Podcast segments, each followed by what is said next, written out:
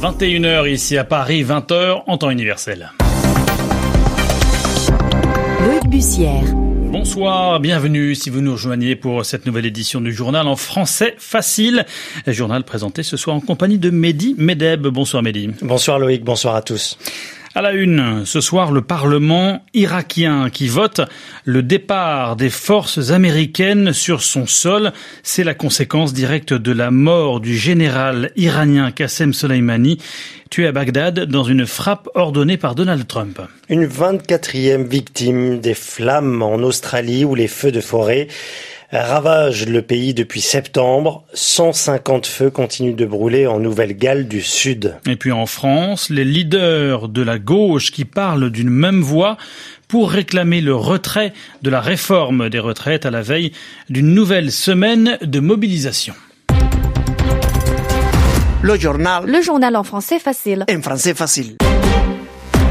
C'est donc officiel, le Parlement irakien réclame le départ des forces américaines et de celles de la coalition sur son sol. C'est en tout cas ce qu'il demande au gouvernement après un scrutin organisé ce dimanche, un vote qui fait toutefois apparaître des divisions dans les rangs du Parlement irakien. Sur place, les explications de notre correspondante Lucille Wasserman.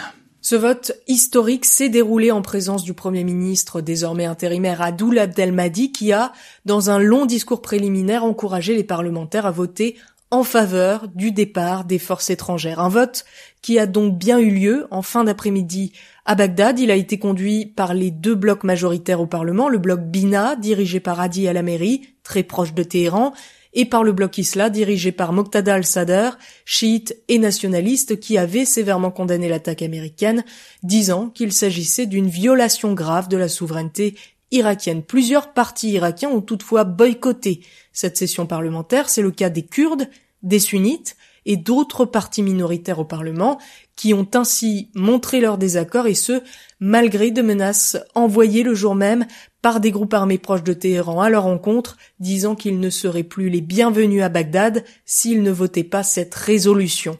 Un vote historique donc, mais qui montre aussi les nombreuses divisions sur la scène intérieure irakienne, des divisions qui pourraient être d'énièmes facteurs d'instabilité aujourd'hui en Irak.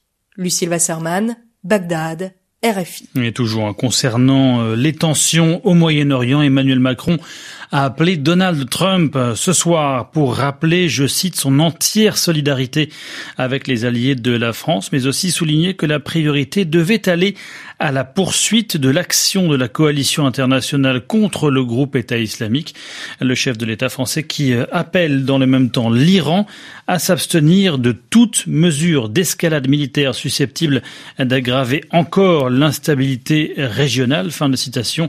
Et ce alors que Téhéran a promis de répondre à la mort de Qassem Soleimani, tué, je le rappelle, dans un raid américain vendredi. À la une de l'actualité également, la situation en Australie où les autorités évoquent des dégâts considérables au lendemain d'une nouvelle journée d'incendie. des feux de forêt qui frappent le sud-est du pays depuis le mois de septembre qui ont fait une 24e victime ce week-end.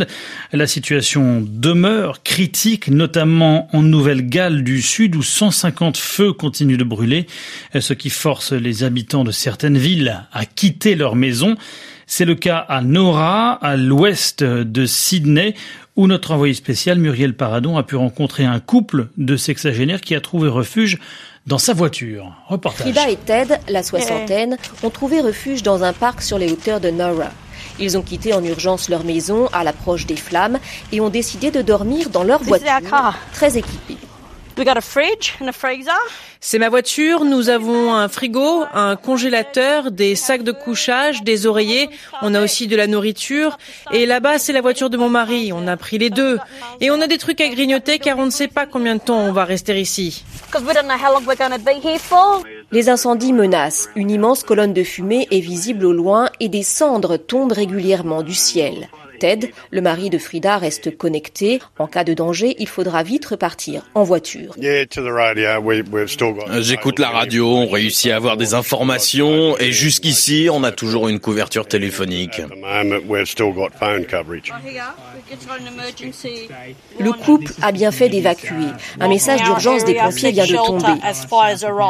Si vous êtes au nord de Nora, trouvez un refuge car le feu arrive. Le téléphone portable est indispensable. Toute personne se trouvant dans la zone reçoit automatiquement des SMS des pompiers en cas de danger, un service précieux qui a sans doute permis de sauver des vies. Muriel Paradon, Nara, dans le sud de l'Australie, RFI. En bref, au Venezuela, l'opposition au président Nicolas Maduro dénonce un coup d'État parlementaire. après que Luis Parra, un député d'opposition rival de Juan Guaido, s'est autoproclamé président du Parlement, poste auquel Juan Guaido comptait être réélu, ce dernier a été empêché d'assister au début de la séance par de longs contrôles policiers en dehors du Parlement. Au Venezuela, le Parlement, la seule institution du pays contrôlé par euh, l'opposition doit désigner aujourd'hui son nouveau président pour l'année 2020. En Croatie, on votait ce dimanche pour élire le nouveau chef de l'État.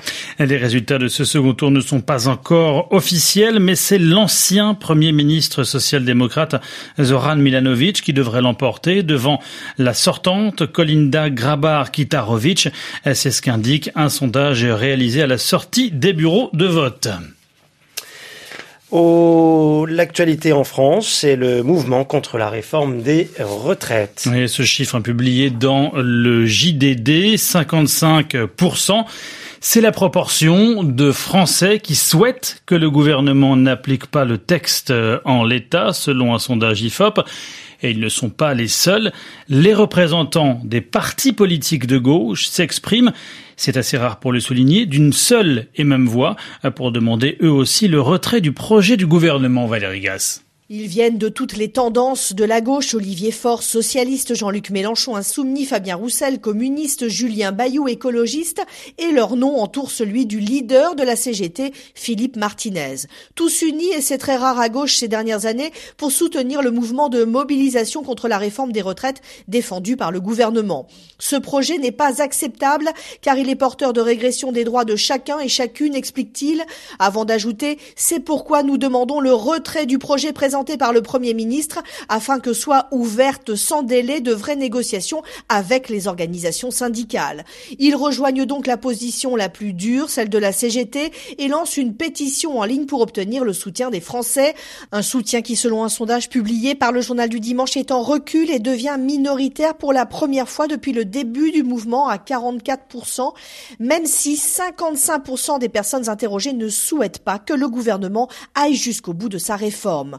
Dans ce moment charnière pour la poursuite de la contestation, la gauche s'engage pour faire front rassemblé derrière les syndicats contre le gouvernement. Valérie Gaz du service politique d'RFI 21h08 à Paris. On retrouve tout de suite Yvan Amar pour l'expression de la semaine. Incendie et forte chaleur, l'Australie sur le grill. C'était un titre de RFI il y a quelques jours, hélas toujours d'actualité, un titre et une image partagé par beaucoup de médias. Et on comprend ça par rapport à la réalité qui est évoquée, puisque depuis plusieurs semaines, l'Australie, en particulier la Nouvelle-Galles du Sud, est victime d'incendies très importants, difficiles à maîtriser, à contenir. Et le grill évoque le feu.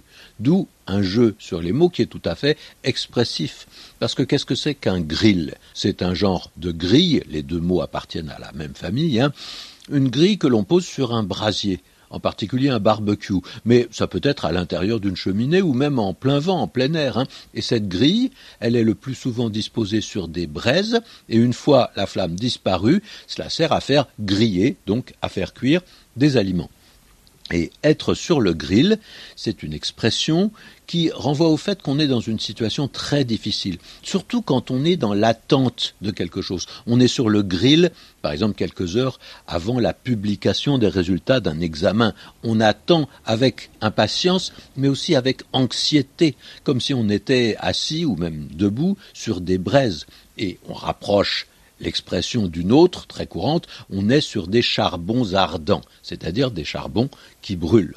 Mais le grill, avant d'être un instrument de cuisine, était un instrument de torture. Et l'expression être sur le grill rappelle aussi le supplice de Saint Laurent qui fut, dit-on, hein, martyrisé en étant brûlé vif sur un grill. Yvan Amar pour l'expression de la semaine, 21h10 à Paris, c'est la fin de ce journal en français facile. Merci à vous de votre fidélité. Légendes urbaines.